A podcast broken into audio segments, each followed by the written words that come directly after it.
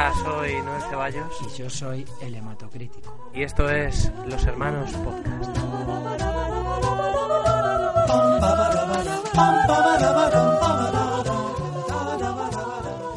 Hola Internet, los hermanos podcast vuelven a cabalgar, cual, cual cowboys de medianoche. bueno, en realidad es cowboys de la hora en la que lo estés escuchando. Hay gente que a mí me consta que nos escucha al ir a trabajar en el metro, entonces somos cowboys de, de todavía no me he tomado el segundo café. Y, y hay gente que lo escucha en la cama antes de dormir, entonces ahí sí que somos cowboys de medianoche. Mira, pues vamos a, vamos a empezar ya directamente eh, hablando Sí, de Cowboys. Ya que has empezado así, Era un truco. nos vas- tú, Sí, tú los has He de reconocer que era un invocado. truco. Quería empezar. Teníamos varios temas, uno de ellos era Cowboys y yo quería, quería adelantarlo un poco. Entonces he hecho esa, esa trampita. Eh, es posible que a lo mejor eh, la semana que viene, en vez de hematocrítico, aquí esté Luis Alberto de Cuenca Pues, o Inocencio. Nada, ninguna silla está segura ser, en ningún ahora- programa de radio. Ninguna silla está segura. Hace poco eh, vimos la noticia de que dimitía el, el fiscal general del Estado. Esto es una noticia que, bueno, es la hostia, una Ujú. notición en cualquier país, en cualquier democracia, eh, afecta a todos los niveles, ¿no? A la justicia, a la política, al gobierno, cae dudas, qué está pasando ahí, pero para nosotros solo nos trajo una pregunta a la cabeza, que es ¿cuánto iba a tardar Torres Dulce en Sí. volver a Cowboys de Medianoche? Porque recordemos que, que el fiscal general del Estado de España es un cowboy. en- en su- Sí, muchas veces en, eh, años anteriores hubo un momento, como hace año y medio, que eh, estaban preparando un libro, el libro de las mejores películas elegidas por los oyentes de Cowboys, por los propios Cowboys y por colaboradores. Entonces eh, hicieron el libro como los hacen todos, que es en directo, tenían charlas a, a micrófono abierto sobre el, el making del, del libro. Y hubo un momento que, que Luis Herrero dijo que dónde metían a, a Torres Dulce, si lo metían como colaborador y amigo de Cowboys o como cowboy. Y García se, se montó en cólera, diciendo que Torres Dulce es un cowboy. Es un cowboy que temporalmente tiene una excedencia Siempre. para hacer otro trabajo, pero el tío es, es cowboy 100%. Su, su sangre, tú le pinchas y sale sangre cowboy. Es que yo estoy seguro que cuando escribas Sí. su, su autobiografía, capítulo de ser fiscal general del Estado va a ocupar Una nota a pie mierda de comparado con, con el capítulo de los viajes Sí, a Nueva sí, York. sí, sí. Será una nota a pie de página de tres líneas. Eh, Hace cinco años, estuve cinco Sí, años sin, sin poder ir al programa por circunstancias, pero luego volví. Punto. Y, y bueno, esto pone mucho en, en peligro, opinamos, la, la dinámica de, de los Cowboys, ¿no? Porque Torres Dulce siempre, siempre, siempre hacía fuerte con Garci. O sea, tenían las increíbles opiniones de dos cabezas siempre. Opinaban y opinan Sí. exactamente lo mismo de todas las películas y, y bueno, hacían palanca contra Alberto de Cuenca, estaba ahí la incógnita de cómo funcionaría. Me encanta que estemos hablando Sí. si fuera un equipo de fútbol, ¿no? Sí, sí, sí, las dinámicas. ah, eh, bueno, pero más que un equipo de fútbol, eh, lo que se ha convertido es un, juego de las sillas, porque Luis Herrero ha tomado la decisión Sí, salomónica de que eh, cinco personas son demasiadas para los Cowboys. Cinco personas eran demasiadas también para los Beatles y para muchos otros conjuntos. eh, la medida son cuatro y si falta alguno, pues tres. Pero entonces los únicos fijos, a ver, corrígeme si me equivoco, son Luis Herrero y Garci. Correcto. Luis. Herrero y Garci Sí. tienen la silla asegurada. Son los. Bueno, si están bien Neymar y Messi, Neymar y Messi juegan. A lo mejor ese fin de semana Luis Herrero tiene una comunión en, en Alicante. Pe- no, no, pero un momento, esto todavía no hemos visto qué pasa. O sea, si Luis Herrero no puede ir, entonces van los otros cuatro o solamente tres. Sí.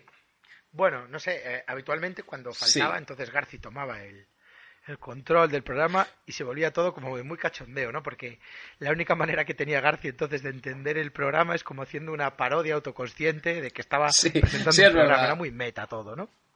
Él ponía voces como, bueno, bueno, las 10 de la noche, ¿eh? ¿Qué tal está el Sí, tiempo?". como diría, como diría Don Luis, ¿eh? Como era, era una, una parodia eh, amigable de, de Luis Herrero.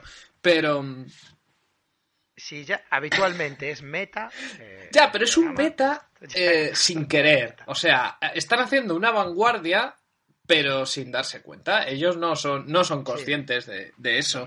No son conscientes de que están haciendo un programa meta, ellos simplemente No están hablando eh, delante de un micrófono como podían hablar en el Café Gijón perfectamente. Sí, es que de hecho el primer capítulo Bueno. que volvió Torres Dulce fue un capítulo totalmente hermético para cualquiera, incluso para nosotros Sí. que escuchamos el programa todas las semanas. Trataba de que eh, Luis Herrero había ido a Nueva York con su mujer y fue un capítulo completo de, bueno, y fuimos a salvar a aquel que te gustaba a ti. Ah, sí, sí. Y Sí. te tomarías, Acuérdate de lo que pasó la última vez. Hombre, Todos claro, se claro. ríen. El público se lleva las manos Sí. a la cabeza. Fuimos, estuve en el Barnes and Noble. Ah, en el de El otro. la quinta. No, no, no. En el de, en el de la cuarta con la. Ah, donde Alfredo Landa se Sí. compró los. Una frase literal que es Sí, sí. acuérdate lo que le pasó a Alfredo ahí. Y todos se rieron, pero nadie lo explicó. Eh, era, era muy hermético. Era un, era un capítulo, es como empezar a ver House of Cards eh, en- a mitad de la segunda temporada. Así nos sentimos todos. No, House of Cards. Iba a decir House of Cards, no. Es como abrir abrir el arcoíris de la gravedad en la Sí, página pero 400 y ese episodio además tuvo, fue el primero del año y tuvo un momento mm, asombroso que es el, el decíamos ayer más, eh, más, más loco de la historia de, de la radio. Porque, bueno, eh, Luis Herrero presentó a los habituales y dijo, bueno, muchos oyentes nos han preguntado qué pasará con Eduardo Torres Dulce, porque ya ha dejado su puesto de fiscal general del Estado, ¿está aquí o no? Y Eduardo Torres Dulce dijo, sí, claro que iba a volver, hombre, es un cowboy. Bueno, mi viaje a Nueva York. Punto. Y- Ni media explicación. y tardó ah, y aproximadamente 45 minutos después estaban volviendo a hablar sobre si el apartamento Sí. era un drama o una comedia. Sí, es pero ahí está nuestra teoría eh, perfectamente visible de que el tío es un cowboy por defecto. O sea, no, no un periodo de adaptación, Sí. no, no, ya a los 45 minutos de programa ya había vuelto a- al status quo de hace 5 años. hubo, hubo un momento en, en, en el regreso que notabas que, que le querían preguntar todo. ¿Qué tal estos? ¿Qué películas te gustaron de los últimos cinco años? Estaría Cuéntanos. bien. Este- Es que eso habría sido una buena manera de volver, ¿no? Hacer un resumen de los, los últimos cinco años según Eduardo Torres. ¿Qué pasa? Que ellos han seguido quedando con Que él fuera de la radio. Entonces, no, ellos no sienten ese vacío Claro, que, que lo sentíamos saben los, los oyentes, porque para ellos sigue siendo Eduardo. Ellos ya saben dónde está Eduardo en la polémica del. Sí, sí, sí, sí, lo saben perfectamente. Y es, es más, todos lo sabemos porque sabemos qué opina García. Es una fórmula matemática. Claro, es, es que en Sí. realidad es el que sobra, ¿eh? Sí, es verdad. piensas. Es el que sobra. Es verdad, para mí, para mí se había hecho muy bueno. fundamental eh, Luis Alberto de Cuenca, porque, porque era el único que llevaba la contraria. Es Sí. un tío que dice que ha visto Guardianes de la Galaxia, ante lo que Garci y los demás dicen que es una mierda, pero sin haberla visto. Sí, es Se que no. O sea, es como Se si viene nuestro sobrino pequeño y nos dice que, que ha visto una película de, yo qué sé, de, de Doraemon, la nueva de Doraemon o una de, de Digimon. Pues no, o sea, no nos interesa, está tan lejos de lo que nos interesa que simplemente le damos una palmadita en la espalda. Y a- así es como tratan a Alberto de Sí. Cuenca, con palmaditas en la espalda. Hace tiempo que no hablamos de Cowboys. Estuvo muy bien eh, hace, hace unas semanas que empezaron a, a conversar sobre el Sí. Like a Rolling Stone. ¿no? Es uno de los, digamos, de las tres conversaciones fundamentales eh, que tienen. Una es cómo se puede traducir in Sí, the small otra es el apartamento. Eh, la- el apartamento y la tercera es eh, Like a Rolling Stone. ¿Qué fue antes? Eh, la canción Like a Rolling Stone, el grupo Rolling Stone con la revista Rolling Stone. Que tú dices, bueno, vamos a buscarlo en internet y ya lo sabremos. No, ellos No, no, Esa la salida no la fácil, contemplan. la vía fácil no la Entonces- es un debate inconcluso. Y cada vez, porque, bueno, ellos ponen una selección musical, pero no sé si se dan cuenta ellos de que siempre ponen las mismas canciones. Entonces la Rolling Stone la pone Sí, cada y llega el programas, debate. más o menos. Eh, hay- ah, una cosa que me encantó, por cierto, esta semana, voy a hacer un paréntesis tipo Cowboys, es que siempre ponen Sí. a Woman in Love de Barbara Streisand constantemente y en el último capítulo dijo Garci, jo, la que es buena de Barbara Streisand es esa que canta con Barry Gibb, no sé qué in Love, y no sabían qué canción estaba ahí. Eso no lo he oído todavía. que la sabía yo que me la soplaba. Bueno, el caso es que tuvieron otra vez el debate. ¿Qué fue antes? ¿La Carol Stone? Bueno, y la semana siguiente recibieron un correo de una tía diciendo que estaba hasta No. los cojones de ese debate. Les dio las fechas de cada cosa y les contó el origen de la Carol Stone. Es una expresión que viene la primera vez que está registrada. Es en esta canción de Tiro de, Walker, oyente en este tiró de. Wikipedia. ¿Qué es?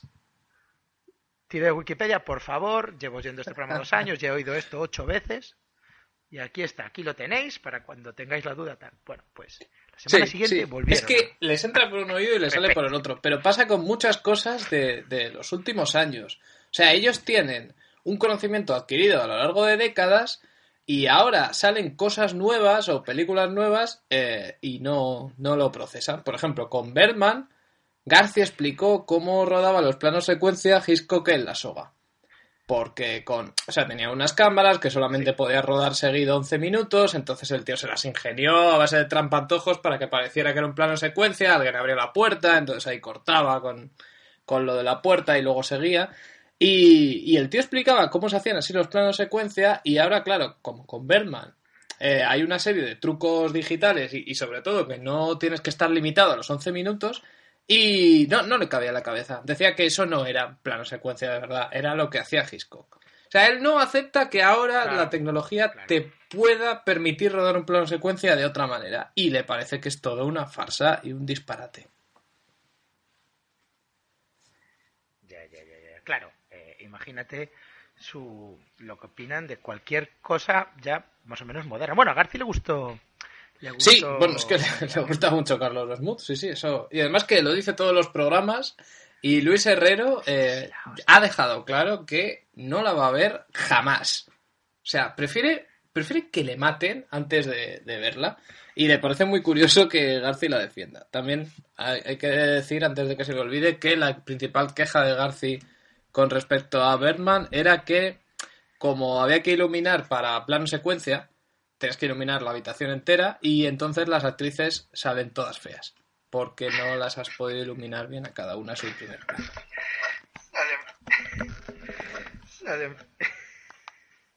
Sí, y luego tú inmediatamente me pasaste Sí. una foto de las No, para, que juzgaras. No, como no la has visto, pues para que, para que juzgaras la iluminación defectuosa que decía García en, en. Spoiler.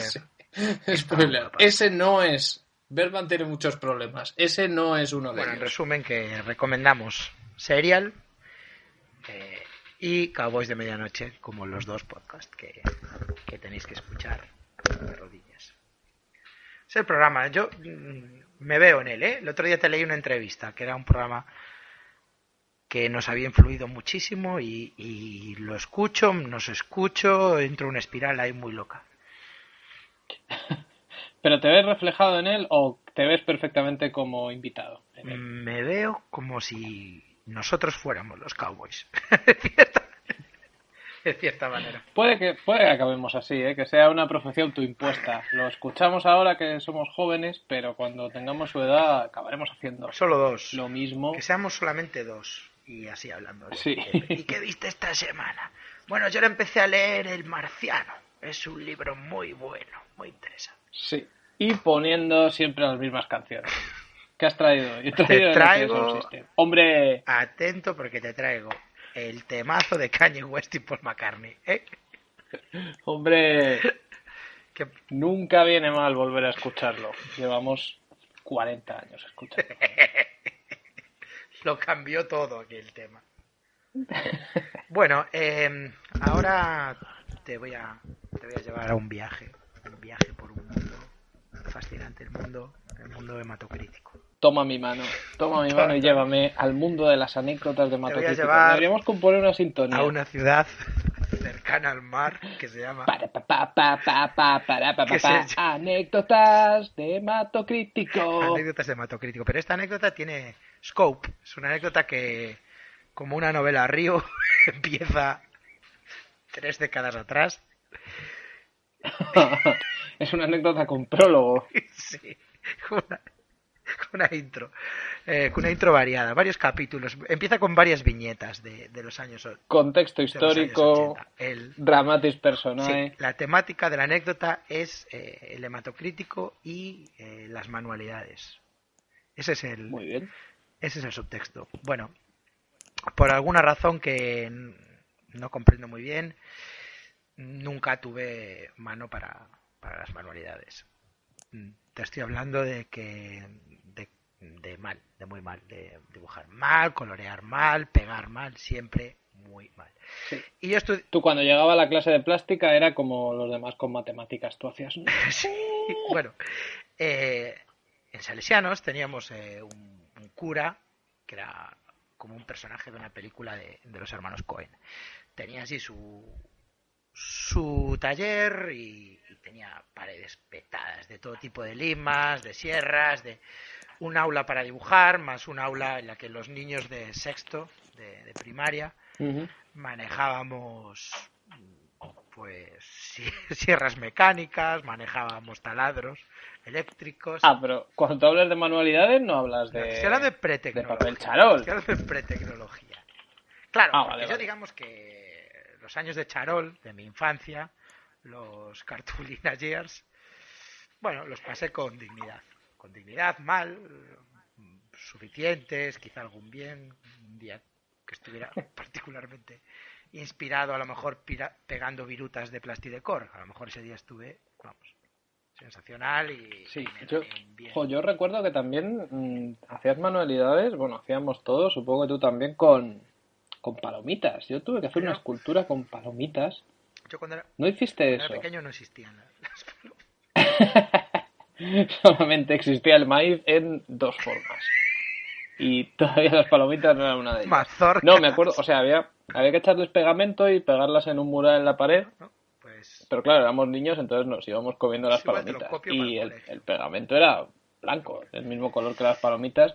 Y de vez en cuando te comías una con pegamento. Y, claro, y esto, y esto era yo así, con eso pasaba. podía. Yo vivía feliz hasta que, que llegó este hombre, ¿no? Eh, Chemari, José María, un auténtico loco. A ver, si lo interpretara alguien ahora sería, pues Billy Bob Thornton, sería Mm, John John Turturro, Tur- ese, ese un tío muy, muy jodido, muy jodido. Siempre andaba con una bata Ujú. azul y vivía, vivía el mundo. Entonces el de la, de la pretecnología.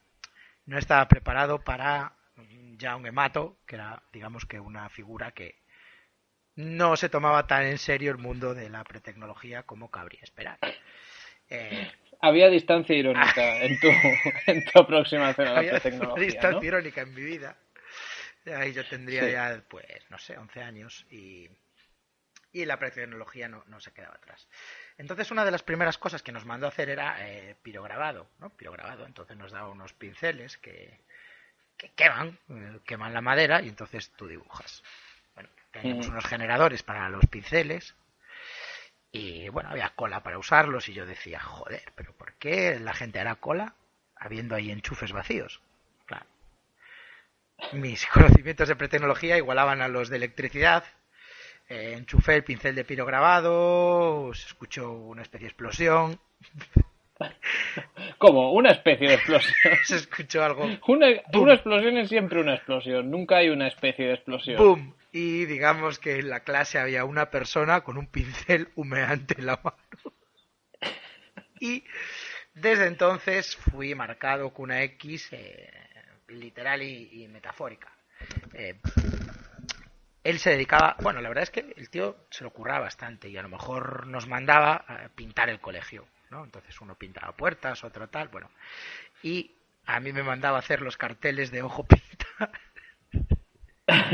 Entonces todos los niños andaban con rodillos y con tal, y yo me sentaba en una mesa, eh, escribía ojo Sí. pinta y ya había acabado.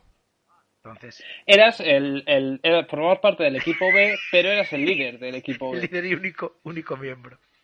Eh, Sí. entonces, entonces, tú imagínate dos horas para hacer el cartel de ojo pinta, a las dos os les ponía ojos, Eh, Claro, tú, o sea, eres un tío que, que no se viene abajo, no se deja rinconar. Tú sabías que tenías el peor trabajo, Sí. pero aún así decías, mira, voy a demostrar lo que valgo aún en la segunda división. ah, bueno, sí. Y la, la J la convertí en una nariz, pero un tío creativo. Luego otra vez nos, nos mandó desguazar pupitres, desguazarlos. Y todos los niños pues tenían herramientas, eh, palancas, rompían pupitres viejos, eso fue la hostia. Y yo eh, cogía el, el metal en una carretilla y iba y venía un chatarrero. Los demás desguazaban eso. O sea que cuando, cuando Steve Buscemi decía lo que ibais a hacer, tú ya te imaginabas cuál iba a ser tu labor. Hoy vamos a destrozar pupitres y tu cerebro ya decía, vale, yo entonces seré Sí. el que recoge. El tío tenía además una teoría que era no su juego consistía en no ocultar. Entonces era, vamos a hacer esto, tú no.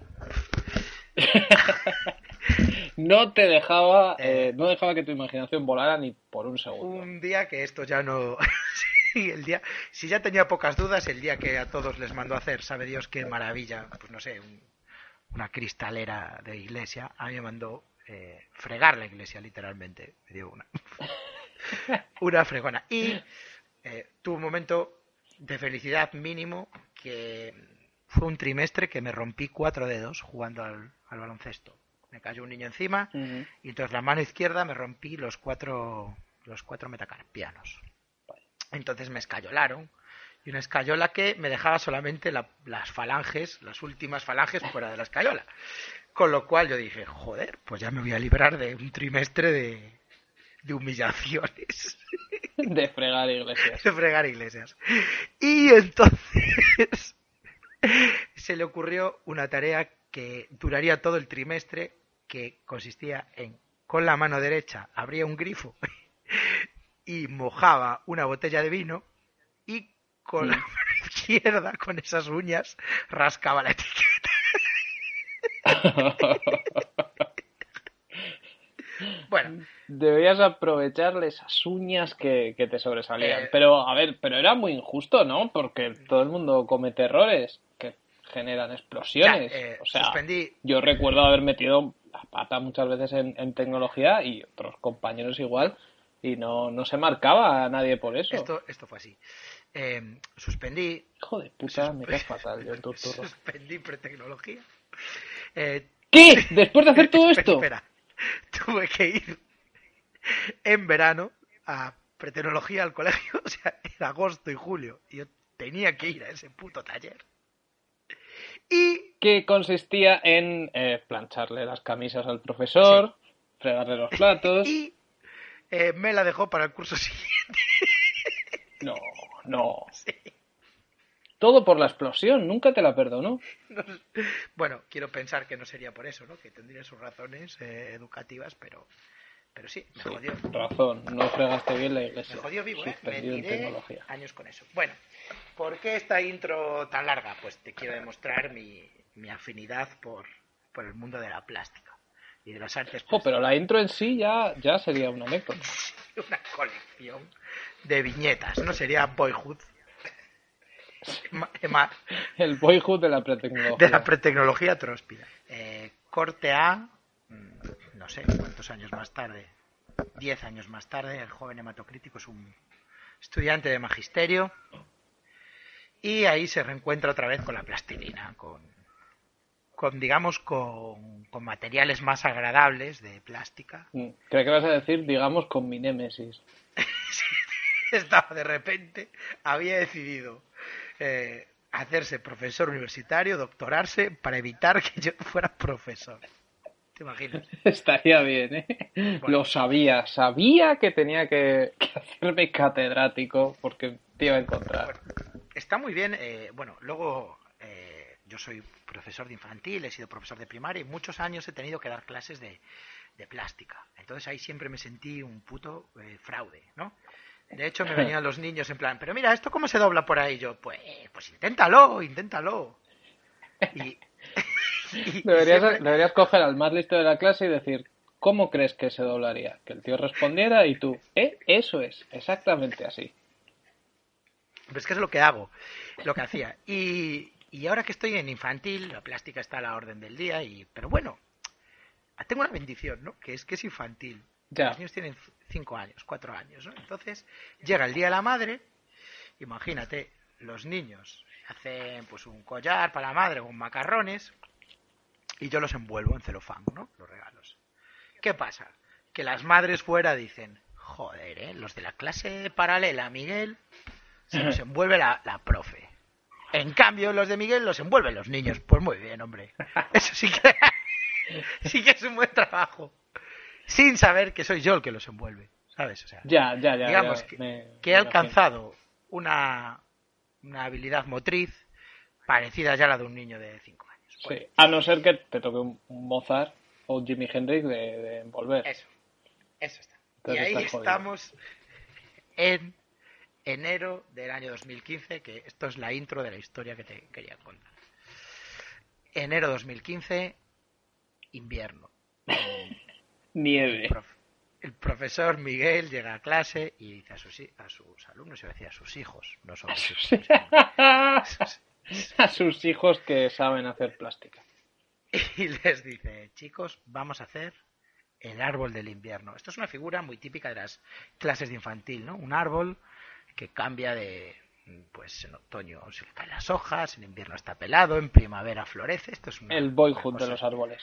Es el boyhood de los árboles, el- la cuna matata de los árboles. Entonces, pues vamos a hacer el árbol de, del invierno. Bueno, saco un papel continuo grande, mm, dibujo el contorno de un árbol y con pintura de dedo, pues los niños hacen el árbol marrón. Bueno, vamos al día siguiente, ya está seco esto, y entonces se me ocurre, eh, vamos a, ¿por qué no hacemos que esté nevando? ¿Eh? Chicos, ¿qué os parece esta idea?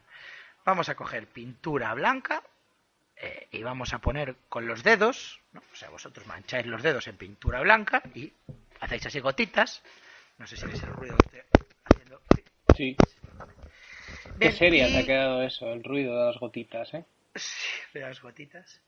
Y mezclamos, y bueno, y cubrimos una hoja gigante de papel continuo eh, de pintura de dedo blanca. De repente, bueno, ¿qué pasó? Que eran demasiados niños, son 25. Entonces hicimos dos árboles, dos árboles gigantes de, de, vamos a ver, metro y medio por metro y medio. Y todas dos hojas así gigantes, pues 25 niños con todos los dedos llenos de pintura blanca y zas, zas, zas, zas, zas, zas, zas. Bueno, eh, llega el día siguiente, llego antes de los niños, voy a ver si ya está todo arreglado y la nieve ha desaparecido. La nieve. Nos han robado el invierno, nos han robado la nieve. Estaba solo el árbol, pero no había la nieve. Y Yo digo, ¿qué? Voy a mirar el bote de, de pintura blanca y resulta que no era pintura blanca, era cola. Había puesto a 25 niños No, a trabajar toda una tarde con cola blanca. no. Eso es peor que la explosión. Y eh, abrió, se abrió la puerta, empezaron a entrar los niños y todos. ¿Qué? Pero. Y claro, yo soy su profesor, entonces. eh, pff, no sé, no. ¿Qué, qué recursos tuve? Pues les dije que les había gastado una broma. Les dije, bueno chicos, y esto es lo que pasa si utilizamos cola en vez de pintura. Les enseñaste una lección que no se les va a olvidar ya en la vida. Sí, porque la cola eh, al secarse se vuelve transparente. Bueno, eso. Y luego lo repetimos con pintura blanca y me quedó como un experimento, un experimento de comparar las dos cosas. Sí. Y- Bueno, lo, es- salvaste bien. Una capacidad de improvisación ahí muy buena. Yo creía que la historia iba a ser eh, que, que encontrabas a un alumno que la cagaba y te dedicabas a hacer la vida imposible. y así se iba reproduciendo el ciclo de la vida. No, pero eh, eso sí que me pasó en el ciclo de la vida. eh, cuando yo iba a Salesianos, teníamos un profesor mayor que entraba a clase, un señor, y nos decía unas paridas. Entonces, yo recuerdo, tengo grabado en segundo de, de, de GB, siete años, y el tío era profesor en tercero. Mm. que abrió la puerta de clase y dijo, voy a contar un chiste, chicos. Pues era un culturista muy musculoso y le decía a un amigo, mira qué músculos tengo, es pura dinamita. Y luego en el vestuario se desnudó y tenía un pito diminuto. Y el amigo le dijo, mucha dinamita pero poca mecha. Y el tío se, se empezó a escojonar después de contar a un grupo de 50 niños su chiste de pollas Sí. y se piró. Y entonces, a veces me pasa eso de que quiero entrar a una clase para decirles alguna cosa simpática a los niños y digo, quieto. quieto, quieto ahí, da media Me- vuelta, vuelve por donde has venido. Te viene a la cabeza un culturista en bolas. Remember Don Joaquín. Joder, pero era un tío que realmente entraba a una clase que no era la suya a proyectar en la cabeza de los niños la imagen de un tío muy musculoso desnudo. Sí, yo que conste que hago, entro en clase eh, a lo mejor, pero para contar un chiste del Barça, por ejemplo. Eso es No hay desnudos en tus chistes. muy rara vez. Son peje. Por un momento le hice sentir a unos niños que existe la magia. Pues, eh, sabes que cuando me estabas contando esto, mm, a mí no me resultó extraño porque eh, esta semana nos hemos encontrado con la magia. Hemos encontrado una prueba, yo creo que bastante irrefutable, de que hay cosas que parecen imposibles, como que la pintura blanca se evapore, pero que eh, quizá es que no hemos llegado a tener la tecnología necesaria para ello, pero estamos a, a un pequeño paso. Simplemente hay que invertir en un proyecto energético adecuado para que Eso cosas es. que parecen imposibles y revolucionarias se conviertan en realidad. Tenemos que ponernos en mano de los mejores. Sí. De, la- de las élites intelectuales del país eh, que están trabajando activamente en este preciso momento desde una isla para eh, traernos el futuro. De ministros. De, o sea, Sí, de gente, diputados, gente que, que sabe lo que hay.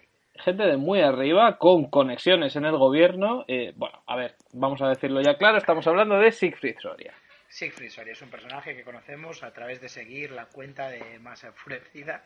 Sí, pero también estuvo en las noticias. Para los que no sepan quién es Siegfried Soria, vamos a hacer un pequeño, eh, un pequeño dossier de prensa. Saltó a la fama por sus eh, tweets y creo que también declaraciones en un programa de radio, ¿no? Contra los perroflautas. El hombre cree que cree que los perroflautas son un grupo un poco como eh, los Warriors de la película. Es una panda callejera mm, posnuclear muy muy jodida que quiere hacer daño en concreto a su familia y él está obsesionado con que van a hacer daño a su familia y en ese momento eh, se siente legitimado para usar violencia. Él es un hombre que vive preparado para el momento en el que tenga que arrancar la cabeza a un perro flauta porque ha intentado hacer daño Como a si un fueran- familiar suyo. Los caníbales de la carretera. Sí, sí, es un poco Mad Max. Sí, Pero vive preparado para ese momento siempre. sí, eso es. Está siempre. ¿Y eh, qué dijo? Dijo que si algún perro flauta se acerca a sus hijos, él le arranca la cabeza. Sí. O sea, katana. Sí, Hablamos de katanas. Creo que eso lo tuiteó, luego en un programa de radio pidieron que rectificara y él dijo que estamos hablando de la vida de sus hijos. Eso es lo que está aquí en, en esta situación hipotética, es lo que está en juego y que no, vamos, que no se arrepiente. Pero Claro. todo su Twitter sigue un poco por ese camino y eh, ha acuñado un hashtag que solamente usa él y los que se ríen de él, que es Stop Perroflautas. Esto todo en mayúsculas. Bueno, y, y bueno, la cosa quedaría ahí entre uno más de los fachas que retuitea más enfurecida que te ríes o revista Mongolia. Y no sabíamos, lo hemos descubierto esta semana también gracias a, a la masa, que era un genio. Sí.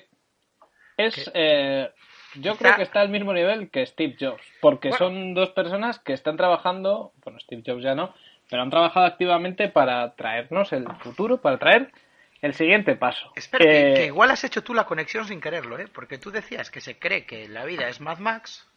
Sí, Joder, sí, es claro. verdad, es Entonces verdad. quiere evitar que, que eso ocurra. Quiere evitar el Mad Max auténtico. Sí, quiere evitar que, pues eso, que los perroflautas lleguen a dominar la Tierra, que no puedas ir tranquilo por el metro o por la carretera sin sin ataques de, de caníbales que quieran hacer daños a, a tus hijos. Y para Eso eso, eh, es... ¿qué, ¿Qué es? ¿Socio fundador o qué, qué cargo ocupa, ocupa en la empresa? A ver, nuestra empresa.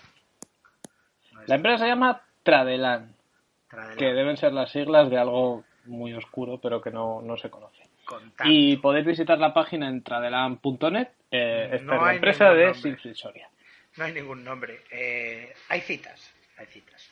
Sí, Citas que tienen que ver todas con la inteligencia. sí. Eh, aquí tenemos una cita de Piaget que dice: Inteligencia es lo que usas cuando no sabes qué hacer. Yo habría elegido otra cita. Pero Piaget. Sí. Si me preguntas, habría elegido otra cita. Bueno, ¿y qué hace Tradelan? ¿A qué se dedica? He de decir que no está muy claro. Bueno, Pero vamos, vamos a ir a lo, a lo básico. Somos una empresa española con sede en las Islas Canarias. Eso Eso es. bien.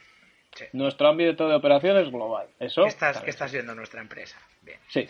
global. Ofrecemos servicios de asesoramiento y consultoría en desarrollo de proyectos empresariales internacionales. Es todo muy abstracto, pero bueno. Pero puede valer. Sí. Agregamos valor a empresas en operaciones conjuntas. Que Vale. Habría que ir un poco a lo concreto, pero bueno. Brindamos nuestro conocimiento del ámbito público, público y privado. Ajá. Bueno. Gestionamos un gran potencial de contactos internacionales. Name dropping. Proporcionamos gestión de alto nivel en la implementación de nuevas ideas. Vale. No me he enterado, de- o sea, me he enterado de que es una empresa española con sede en las Islas Canarias. Y que hacen la, la cosas. primera. Pero hay otra pestaña en la web que ya va más hacia lo concreto. Eh, parece ser que Tradelan, aparte de todo esto, de todas estas vaguedades que hemos leído, a lo que se dedica es a un proyecto energético que eh, se puede resumir en la creación de una máquina. básicamente. Eh, ¿Cómo dirías tú que es, que es de importante la máquina? Eh, moderadamente importante. Vale, pues eh, por favor lee el alcance de este invento. El alcance, bueno, el no tanto el alcance como, como lo que. el- la importancia, ¿no? El significado, el. ¿Cómo dirías tú? Eh, pues diría que estamos a punto de... tú, tú veías la serie Fringe, que hablaba siempre de, del, del cambio de paradigma, ¿no? De, de la, de la revolución tecnológica, la Sí. singularidad que llevará a la humanidad hacia, hacia el otro nivel. Bueno. Pues yo creo que Tradelan es eso. Vamos a leer su proyecto energético, una empresa de energía, ¿no? Y bueno, a lo mejor no te da mucha confianza que cuando alguien te presenta un proyecto de energía, la primera frase es somos plenamente conscientes de qué estamos presentando. No es una broma, ni un timo, ni un truco de magia. Empezar así, ¿no? Empezar así mal. Empezar muy, empezar muy fuerte. Bueno, es absolutamente real y tanto el inventor como nosotros deseamos someterlo a las más exigentes comprobaciones científicas presenciales. Eh, el inventor es una figura que va a aparecer mucho aquí, Sí. en ningún momento se le nombra, pero al parecer no pertenece a Tradelan. ¿Puede ser el Doctor Who? Puede ser el doctor Pretorius de la novia de Frankenstein. Bueno, eh, es un científico muy, muy inteligente que debió visitar, eh, o sea, debió buscar en Google empresas eh, españolas con sede en las Islas Canarias y ámbito de operación global y la primera que le apareció fue Tradelan. Bueno, ¿qué inventó este científico? Inventó algo que aquí dice es comparable con la producción del fuego hace 400.000 años, la invención de la rueda hace 10.000 o el descubrimiento de la electricidad hace 400. O sea, hablamos de, bueno, la imprenta, Internet son dos cosas menores. Sí, sí, sí. sí. Hablamos de Eh, fuego, rueda, electricidad, Y la máquina de per- Siegfried. perpetuum mobile. La Siegfried's Machine. ¿Qué ha Bueno, inventado este tío? eh, Inventa una máquina. Sí. Bueno, eh, También pone por aquí, llegó el momento que la humanidad estaba esperando. Un salto tecnológico que afectará a la generación de electricidad de todo el planeta por su nulo impacto negativo medioambiental. Eh, si ponéis en el Twitter, en el buscador de Twitter, Siegfried Soria y cambio climático, Siegfried Soria y Al Gore, veréis que a partir de 2012 el tío daba mucha caña a Al Gore. Eh, y hablaba del timo del cambio climático y tal. Pero, pero eso fue, eso era la época pre-Tradelan de Siegfried. Ahora ya no. Cuando vio al, al inventor y a su máquina, pues de repente Pero dijo, ¿cómo, ¿cómo no le va a frustrar ver al Gore, tío, cuando él... Ay, ¿cómo se puede solucionar esto? Cortando el cargo... No, haciendo lo que tengo aquí, joder. Está aquí. sí, la máquina, la Lo tengo en el garaje. ¿Por qué no saca esta? Saca esta puta máquina del garaje al Gore, joder, y déjate de películas. Sí. Claro, Bueno, entonces...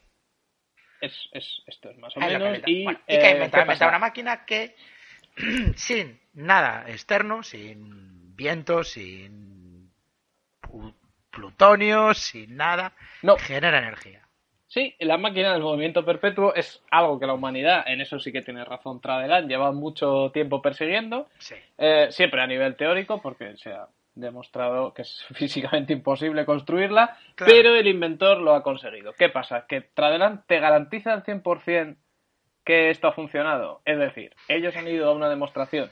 Sí, Pues bueno. leamos su informe, que es lo más cerca que llega a la web a presentarte Eh, una prueba de la bueno, la hicieron, midieron el voltaje, vieron que, que no perdía voltios, que todo perfecto, ¿no? O sea, una máquina con rendimiento absoluto, una maravilla. Sí. Conclusiones. Cualquier conclusión que se saque debe partir del hecho que no se pudo hacer ninguna comprobación in situ. Lo hicieron a través de una videoconferencia. O sea, un tío- Y por tanto debemos aceptar la palabra del inventor, dando po- por buenas tanto sus explicaciones como las mediciones que realizó. Basándonos en los datos aportados durante la demostración, se consumió el 45% más de energía de la que se cabría obtener. O sea, la Conclusión final, dale todo tu dinero a Tradelan porque no tienen ninguna prueba de que sí, pero tampoco de que no.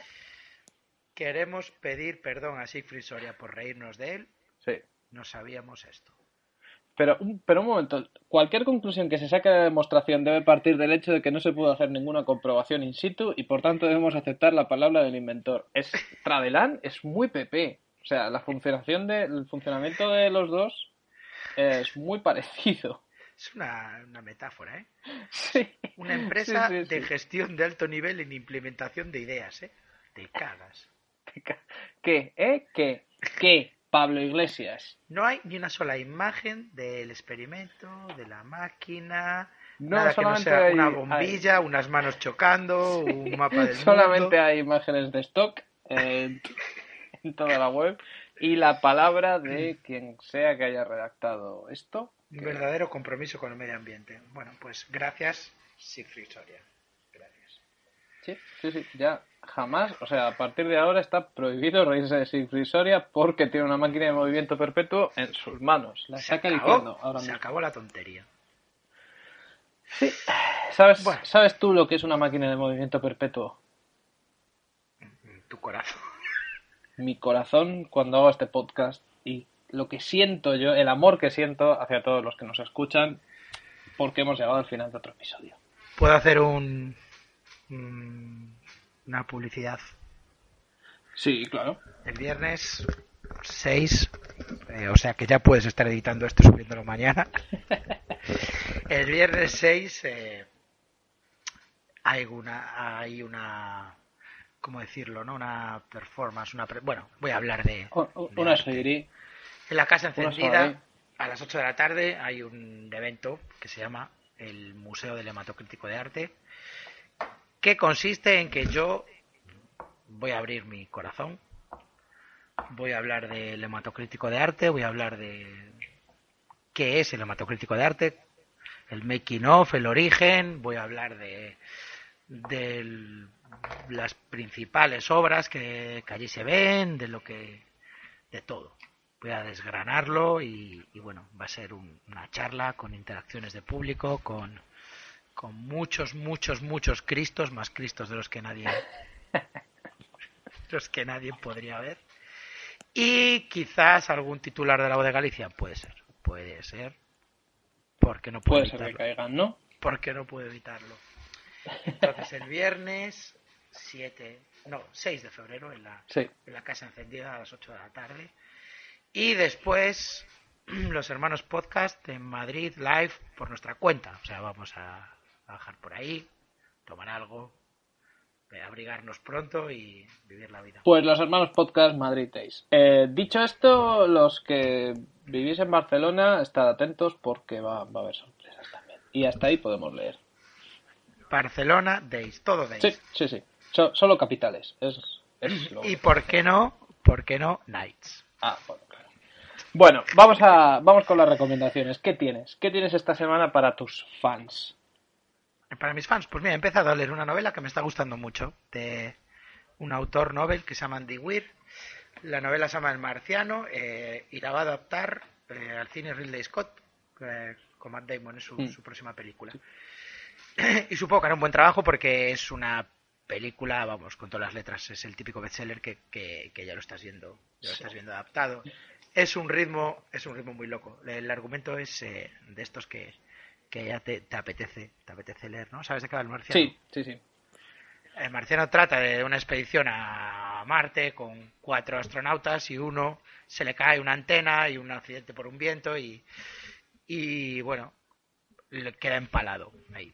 Lo que pasa es que es un efecto óptico, no, en realidad no está empalado. Eh, por una locura se ha sellado su traje y parecía que estaba muerto y no estaba muerto y sus compañeros lo dan por muerto y se marchan. Entonces el, el hombre se queda en Marte mm, echa sus cuentas, calcula que van a tardar cuatro años en enviar otra misión a Marte y tiene que ingeniárselas para sobrevivir cuatro años en Marte, sin más comida que para pasar determinados días, sin más aire para determinados días, sin más agua para determinados días. Tiene que intentar hacerse ver, tiene que intentar que le ayuden, tiene que intentar sobrevivir y es como MacGyver en Marte. Está muy un trabajo de documentación de la hostia. Bueno, he de reconocer que yo me pierdo un poco con historias de, pues, entonces al mezclar el hidrógeno dividí la molécula de tal y conseguí hacer agua al- con un catalizador de... Bien, Ya, bueno. eso está muy bien, pero es una aventura muy... Eso Ridley Scott se, se lo va a saltar. Yo he de decir que vi la- su última película, Exodus, y no tengo ninguna esperanza en nada que haga Ridley Scott, pero la anterior a Exodus, que es El consejero, me gusta mucho. Así que, Pues yo sé. Ridley, sorpréndeme para bien. Yo lo que recomiendo, Mejor aparte del consejero, es un libro de Joan Didion que se llama Political Fictions. Y son unos. Está en inglés, esto solamente es aplicable si, si sabes leer, puedes leer en inglés. Y son ensayos sobre los- las últimas décadas de eh, política en Estados Unidos. Y hay uno que me encanta, que es un ensayo sobre Reagan, sobre la administración Reagan, Ajá. que se llama eh, El ala oeste de Oz. Y no solamente eso, sino que es una de las mejores cosas que he leído sobre política americana y sobre los 80. Y básicamente me gusta porque Reagan es un enigma. Es como un conjunto vacío que los republicanos lo han querido rellenar con un montón de, de características eh, que han acabado construyendo un héroe. Y los demócratas han hecho todo lo contrario, pero el tío, eh, nadie, nadie sabía lo que pasaba por esa cabeza, aparte de recuerdos de, de su época de actor y, protagonista de westerns. Eh, muy interesante, se llama Political Fictions y es de Joan Didion. Pues eso está muy bien, me lo, me lo anoto. Bueno, y también hay que recomendar que ya se puede ver el tráiler de Fast and the Furious 7. Sí. ¿Lo has visto, el tráiler del Super Bowl? Eh, Sí, el anuncio de la Super Bowl, sí. eh, ¿qué, ¿Qué pasa al Eh, final? incluye a, a Vin Diesel.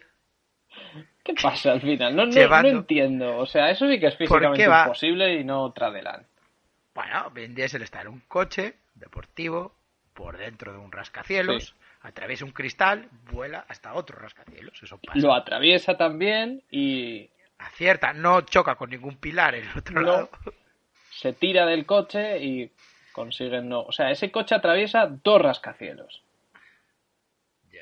Es increíble. Bueno, eh, se, se lo preguntaré en mi entrevista a Vin Diesel que por una eh, es una entrevista por teléfono y por cosas de la diferencia horaria se va a celebrar a las 12 de la noche. ¿Qué te parece? Vin Diesel en la madrugada.